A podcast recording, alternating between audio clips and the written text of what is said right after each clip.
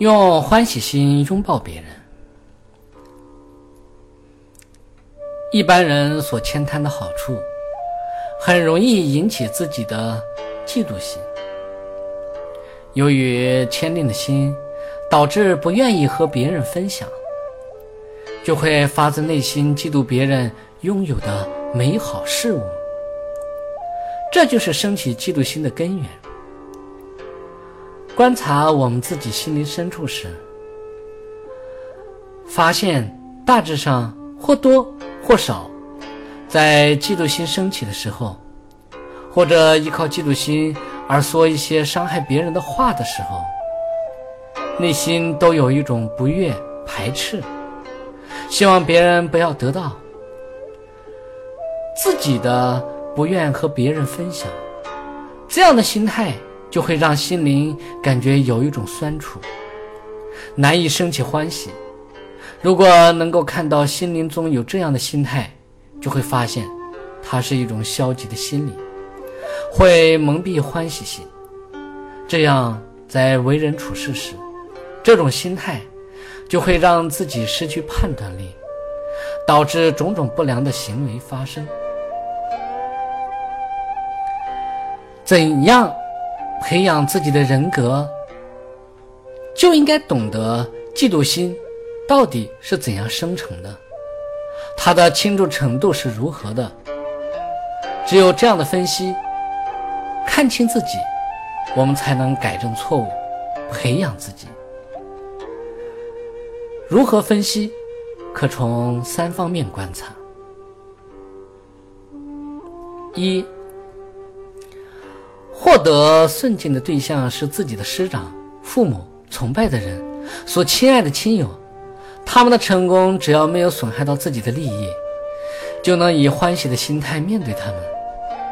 反之，是陌生的人得到成功和自己没有利害关系，或者他是自己的同辈，也没有和自己有利益关系，像这样的人，基本还能接受他们的成功。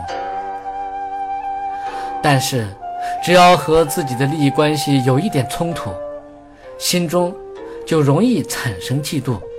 更有甚者，如果对方是冤家或自己所轻慢的人，他们得到了荣誉，得到了名利等，心则不可能升起欢喜，升起的就是嫉妒。二。顺境是自己已经拥有，不是自己没有，或者自己所求不得。这时，因为自己拥有了成功，别人也得到了成功，基本上能够接受别人。如果自己没有获得成功，别人却拥有了，就觉得损害到了自己的利益，内心就会升起强烈的嫉妒心。当自己再三追求、渴望获得的，却被别人得到了，直接损害到自己的利益，这时内心就很难升起欢喜，强烈的嫉妒心就很难压制。三，自己对顺境在乎的程度有轻有重，也会因为心里单着的轻重而升起不同的嫉妒。比如，不在乎别人外表长得如何，心就不会嫉妒别人的长相；在乎别人的名声，心就会嫉妒别人的名声；不在乎别人的财富，心就不会嫉妒别人的财富；在意别人的地位，心就会嫉妒别人拥有的地位。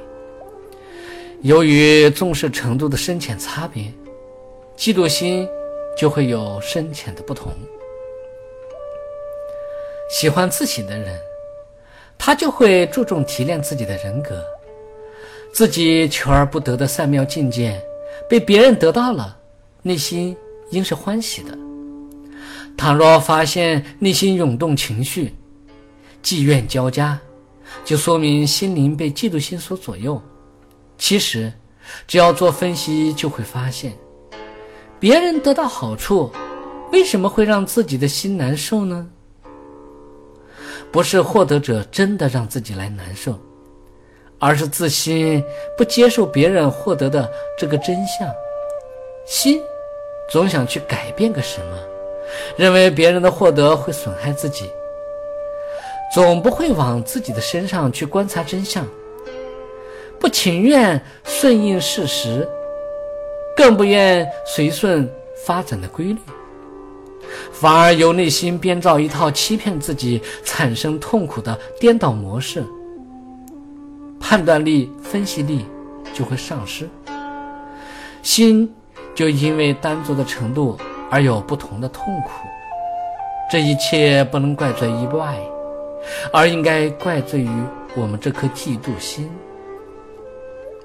古人说：“不见他长恶也，见而言。”恶之恶也，也就是说，见不到他人的长处，这是非常不好的习惯。如果见到别人的长处，把它掩藏起来，这是坏习惯当中最坏的。其实每个人都想成为有素养的人，但是攀名逐利会让自己升起谦令，依靠谦令就会嫉妒别人得到名利，一系列恶性循环。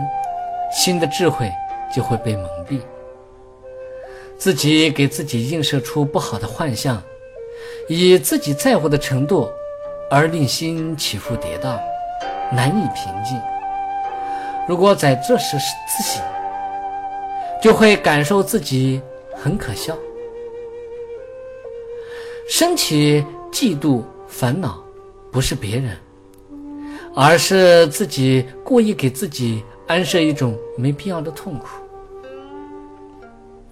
古人说：“渡人之长而己终不长。”又说：“既贵则贱，既富则贫，既智则愚。”又说：“称人之善，我有一善，又何度焉？称人之恶，我有一恶，又何悔焉？”智者知道，嫉妒别人的长处。自己永远不会得到成功，嫉妒别人的富贵，自己就会贫贱；嫉妒别人的智慧，自己就会变得愚痴。如果承认别人的善处，我就会得到一项善处；宣扬别人的恶事，我也会得到一项恶事。那么对别人又有何嫉妒呢？又何必去诽谤呢？欢欢喜喜地打开心胸，不必对别人的荣耀心升起嫉妒，而因培养欢喜别人的好处，欢喜别人的智慧，欢喜别人的成功，不要太注重自己的名利得失。就因为能做到这些，淡化了贪爱名利的心量宽广，就能除谦破纪，人格就会得以培养。在为人处事时，这种美德慢慢就会影响自己，影响他人。周围的人逐渐认定这种美德后，别人的成功、智慧等，慢慢也会熏陶到自己的身上。